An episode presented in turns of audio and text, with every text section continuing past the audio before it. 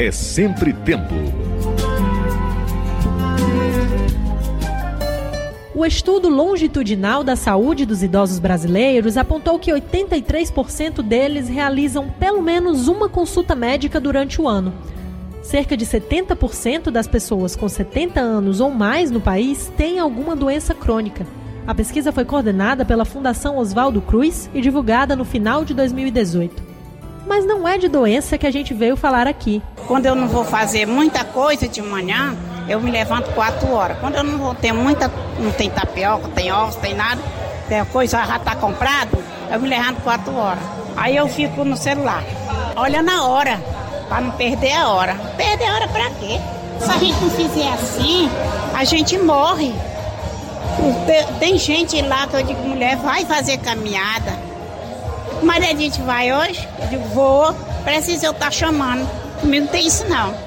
A dona dessa energia toda tem nome composto, sobrenome, 65 anos de idade e 14 cirurgias na conta. Maria Edith Gomes é ligada na tomada, como ela mesma reconhece, e faz parte da seleta fatia de 39% dos idosos do Ceará que praticam exercícios físicos regularmente. O dado é da pesquisa Saúde, Alimentação e Atividades Físicas, feita pelo Instituto Opnos com mais de 2 mil cearenses e divulgada pelo Sistema Verdes Mares neste mês de agosto. Depois de fazer o café da manhã dos filhos, ir à academia três vezes por semana, pontualmente às cinco e meia da manhã, já é parte indispensável da rotina de Dona Edith há mais de quatro anos. Mas o que é que realmente muda quando se dá adeus ao sedentarismo? Muda tudo. Porque no que você está fazendo um exercício, você não está pensando em nada. Você só está pensando na sua saúde. E tudo que que passa a gente em exercício, essas coisas, é a saúde da gente que está em jogo. Porque hoje, antes de eu vir para a academia, antes de eu me operar, eu tive três infartos. Se você chegasse na minha casa e dissesse assim, cadê a dona Edi? Está no hospital. Só via de hospital em hospital. Aí depois, de, último hospital que eu fui, foi estar tá com cinco anos. E foi para fazer a cirurgia, graças a Deus. Hoje eu tenho vida. Eu não tinha. A personal trainer que acompanha os treinos da idosa não poderia ser melhor indicada. É a filha, Nisa Gomes. A educadora física explica por que se bate tanto nessa tecla, por que é tão importante que as pessoas mais velhas insistam em manter uma rotina de exercícios. Os benefícios do exercício físico, não só para o idoso, mas para qualquer pessoa, né? Tem a questão do controle da hipertensão, da hipertensão arterial, tem benefícios musculares, porque o idoso ele vai perdendo essa massa magra ao longo do tempo, como todo mundo, né? Cada ano que passa a gente vai perdendo isso. O idoso ele vai perdendo o equilíbrio. Então assim, todos os componentes que mantêm eles ativos vai sendo perdido, né? Então, o exercício físico vem para manter e para evitar que ele fique sem fazer as, as atividades diárias dele, né? Nisa alerta também que a idade pode até trazer a necessidade de cuidados específicos, mas não deve ser sinônimo de corpo mole. Antes que a gente inicie um trabalho com qualquer pessoa, principalmente com idoso, a gente tem que ver as restrições, as medicações e as limitações mesmo musculares, né? E aí tem que ser prescrito baseado nisso. Agora, o que é importante, não é porque é idoso que não vai treinar forte. Na verdade, eles precisam treinar forte. Eles precisam ter um treino de força, porque é o que mais eles perdem ao longo do tempo. Então, assim, treino do idoso não tem nada a ver com treino fraco. É forte para ele. Aos 73 anos e esbanjando energia invejável para muitos jovens, o aposentado Francisco de Assis concorda. No período que a gente está aqui, quando a gente termina os exercícios, sente um pouco cansado, né? Mas depois passa tudo. Aí o corpo fica normal.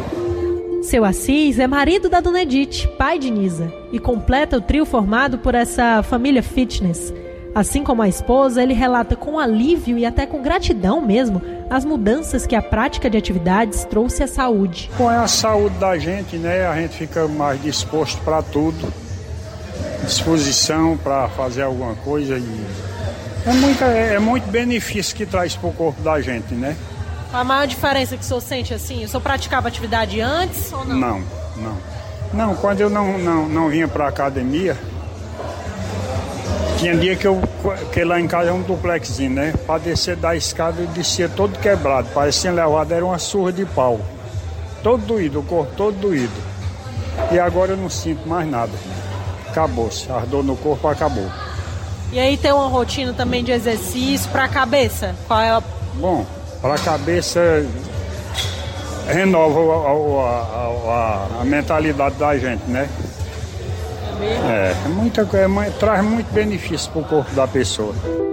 Falando nisso, os benefícios de a pessoa idosa manter o corpo em movimento agem também sobre a mente, como explica a educadora física Nisa Gomes. Nessa idade, assim, tão quão importante é não deixar eles sem, sem deixarem eles ativos, é o mental, sabe? Eles se sentem, o, o trabalho que acontece na parte psicológica, quando eles começam a praticar exercício físico, é fantástico. Os efeitos dos exercícios físicos na prevenção das doenças mais comuns na terceira idade, como hipertensão, diabetes, insuficiência cardíaca e deficiência nas articulações, são óbvios. Mas o geriatra João Brito reforça o impacto disso na saúde mental principalmente num contexto em que mais de 11% dos idosos brasileiros têm depressão, de acordo com a Pesquisa Nacional de Saúde. Nós temos uma cultura que as pessoas se aposentam e ficam dentro de casa, né, sem ter o que fazer. Isso aí é gravíssimo, né? Bate a ansiedade, a depressão e aí daí vem a demência, né?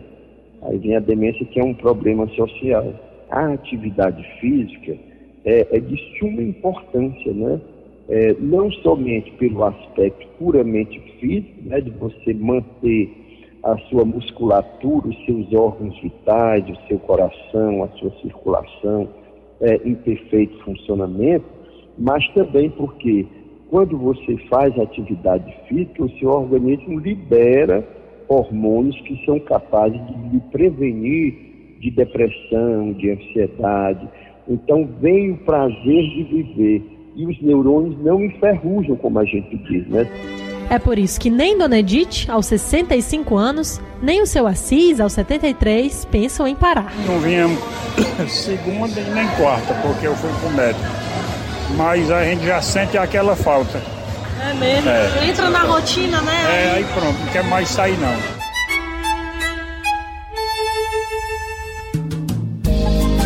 É sempre tempo Produção e reportagem Chase Viana.